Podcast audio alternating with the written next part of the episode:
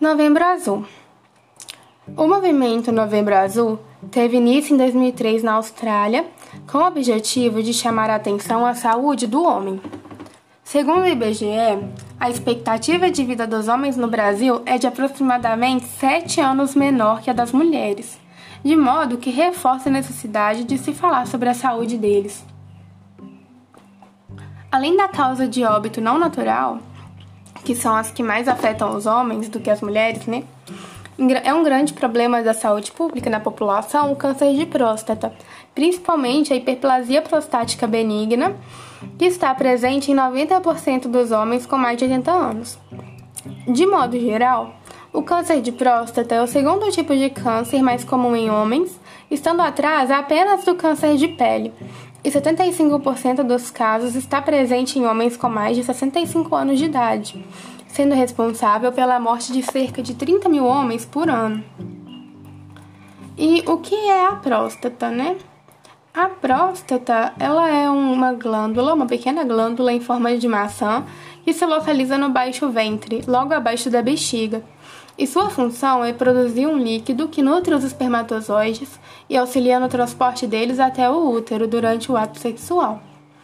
Ela geralmente é o órgão, o órgão masculino mais comumente afetado é, por tumores, que pode se desenvolver lentamente ou de forma mais agressiva e podendo exigir radioterapia e até mesmo cirurgia de remoção da glândula. O principal sintoma do câncer de próstata é a dificuldade em urinar, a vontade de urinar com frequência e a presença de sangue na urina ou no sêmen. E quais são os fatores de risco? Os fatores de risco para o desenvolvimento do câncer de próstata ainda são mal compreendidos, porém, percebe-se uma maior incidência em homens com mais de 50 anos.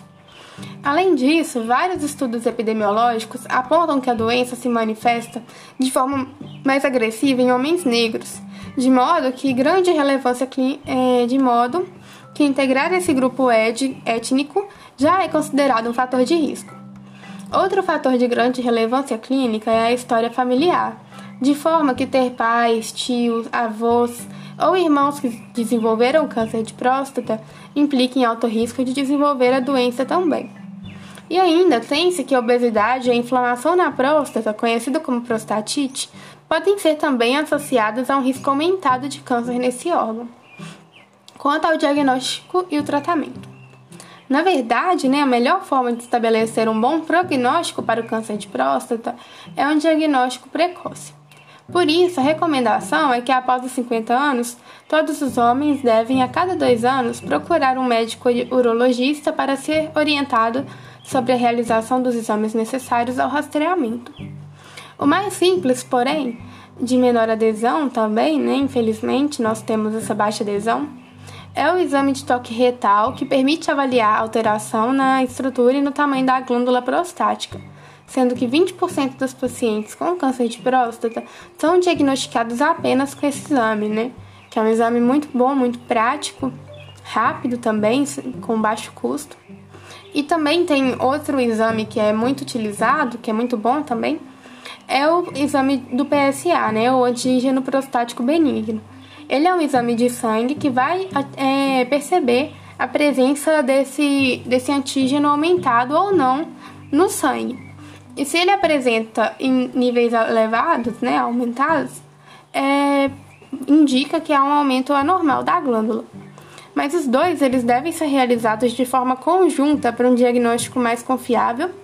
Em caso de alteração, podem ser pedidos também exames complementares, como uma ultrassonografia pélvica e até mesmo uma biópsia, né, se precisar. E se eu for diagnosticado com câncer de próstata? Caso isso ocorra, o primeiro passo é avaliar a extensão do tumor, que normalmente é realizado através de uma tomografia computadorizada. Se ele não tivesse espalhado para outros órgãos, pode ser realizada uma cirurgia de remoção do tumor é, ou então uma radioterapia também, até mesmo uma vigilância ativa da região afetada já basta, dependendo do caso. Agora, se a doença já estiver avançada localmente, pode-se realizar uma radioterapia ou mesmo uma cirurgia de remoção do que for possível, combinada com uma terapia hormonal.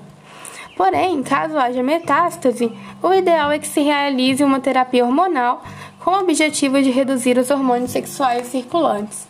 Então, quanto mais cedo houver o diagnóstico, houver o rastreio, é, menos o câncer vai estar espalhado e mais fácil vai ser de tratar, melhor vai ser o prognóstico.